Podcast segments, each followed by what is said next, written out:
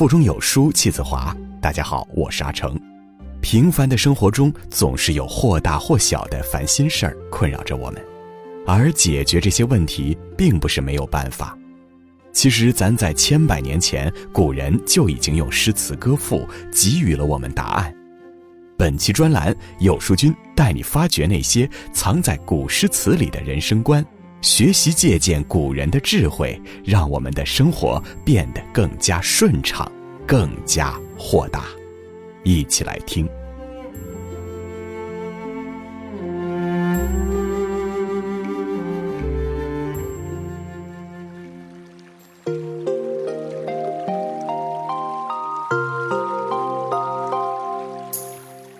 林语堂说过：“我们要有能做自己的自由。”和敢做自己的胆量。人生苦短，我们遵从自己的内心，走自己想走的路，过自己喜欢的生活，而不是活成别人口中的样子。生命有限，我们无需把时间浪费在别人的生活里，不要被条条框框束缚，不要活在他人思考的结果里。人生最酷的姿态是敢于做自己。我家那闺女中，Papi 酱和焦俊艳讨论爱情与婚姻时，Papi 酱列出了人生中最重要的排序。他的排序是自己、伴侣、孩子、父母。Papi 酱解释说，首先你自己陪伴自己的时间是最长的，之后的这一生，我是和我的伴侣一起过的，孩子和父母都是你只陪伴他们走一段路，剩下的路还是他们自己去走的。对此排序，我深以为然。我们的人生首先是属于自己的，其次才是和他人有所交集的。想要过好这一生，就要忠于自己的内心，敢于做自己。人生最大的痛苦，莫过于没有做自己。南唐后主李煜就是一个想做自己，却终究无法得偿所愿的人。在祖父李昪称帝的那年七夕，李煜出生了。祖父给他取了个名字叫从嘉，寓意顺心顺意，万事家和。六岁那年，从嘉的父亲成为南唐第二位君主，李煜是父亲的第六个孩子，也是父亲最喜爱的孩子。他喜欢吟诗作赋，喜欢水墨丹青，唯独对江山社稷没有半点兴趣。南唐三千里山河都不如他赋诗一首来得快活。李煜的父亲将皇位传给了长子，谁知长子英年早逝，无缘龙椅。李煜的父亲只好再次寻找继承人。他在几个野心勃勃的孩子里，偏偏将皇位传给了无心政治的李煜。也是从这一刻开始，曾经的李从嘉改名李煜，日以煜之胄。一个“玉”字，饱含了父亲对他的厚望，挑起国之重担，照亮南唐灰暗的前程。送上门的皇位让很多人垂涎三尺，但他却不是李煜想要的未来。奈何造化弄人，李煜无力改变现状。二十四岁那年，他黄袍加身，在金陵登基。从那一刻，诗人李煜就成了南唐后主，从此再无自我。曾经自由自在、钟情于吟诗作画、饮酒作乐的文艺青年，如今的命运却和整个南唐绑在一起，背负起整个家国的荣辱兴衰。然而，这一切都不是他想要的，满腹惆怅彷徨，竟无人可诉。于是他放歌后庭，饮酒作诗，大醉朝堂，画堂南畔，夜会佳人。既然生活不是自己的，怎么过都无所谓。公元九七五年，宋军攻破南唐，李煜也成了亡国之君，被押往汴京。从万人之上的南唐后主到屈辱的阶下囚，家国终究破败，而他也彻底把自己弄丢了。归降后的李煜没有丝毫反抗，他顺从地接受一切，对命运臣服，终日买醉借酒消愁，在人生最后的光景里，他写下了这首《浪淘沙》。帘外雨潺潺，春意阑珊。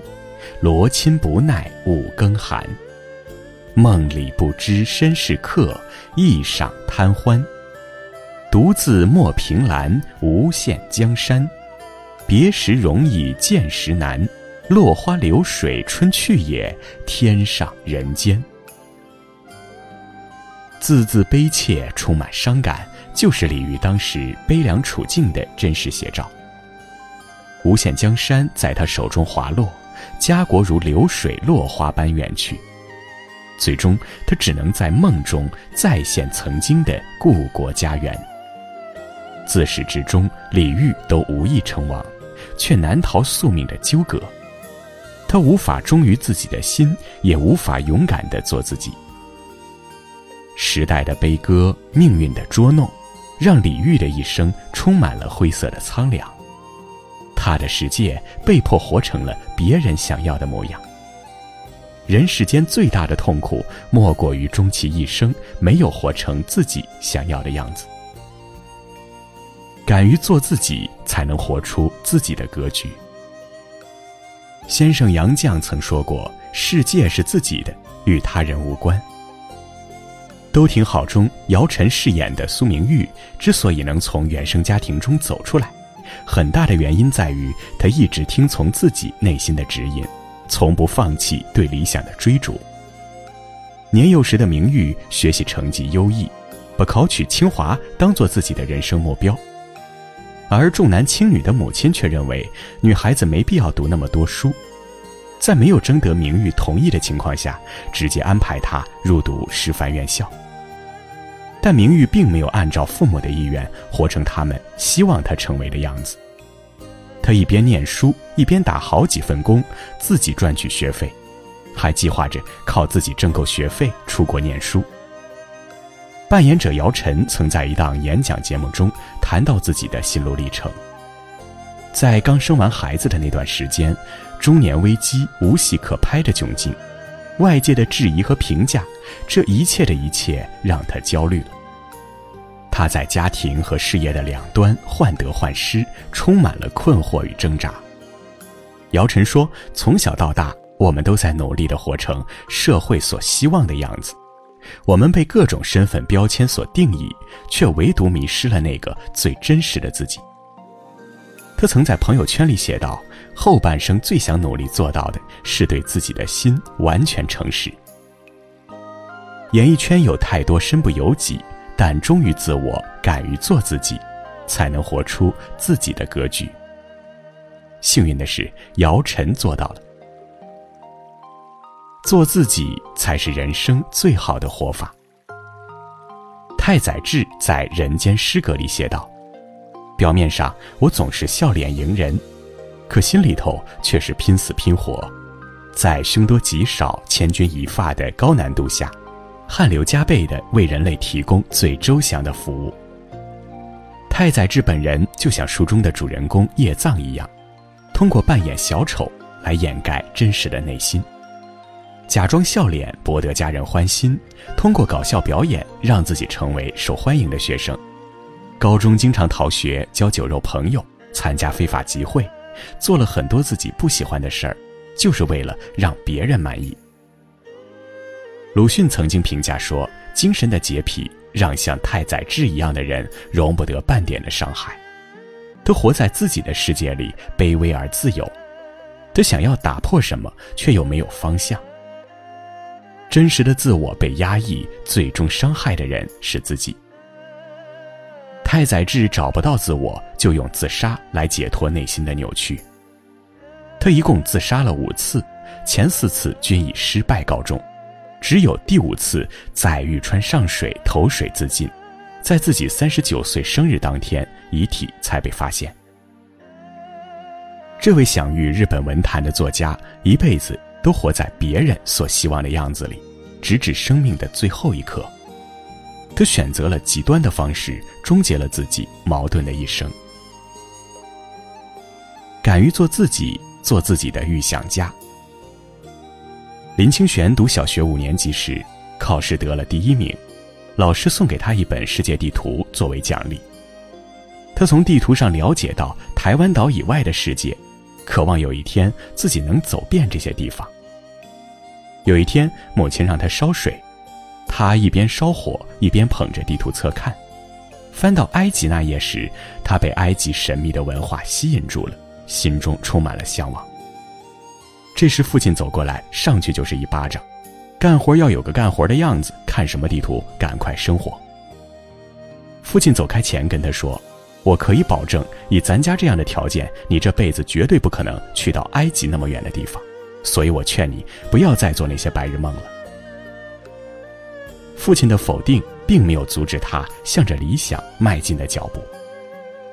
二十年后，执着的林清玄通过不懈的努力，将自己的理想一一变成了现实。他以学者的身份来到了埃及，站在气势宏伟的金字塔下，他的心中发出许多感慨，童年的记忆再一次浮现在他的脑海里。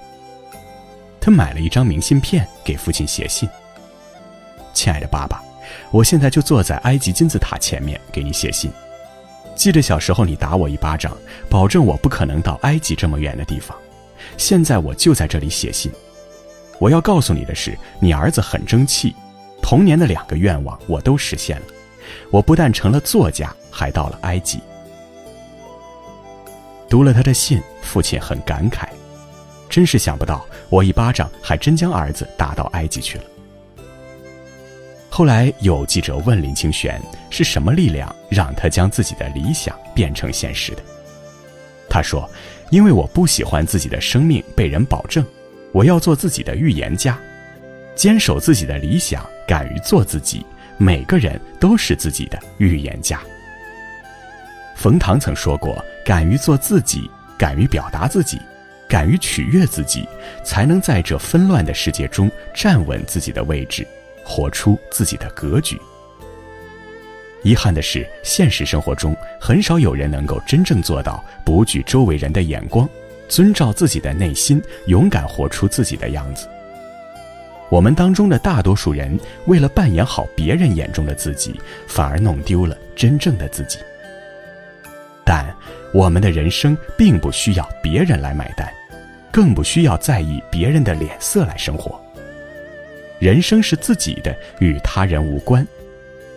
余生不妨活成一个敢于做自己的人，爱你所爱，行你所行，听从你心，无问西东。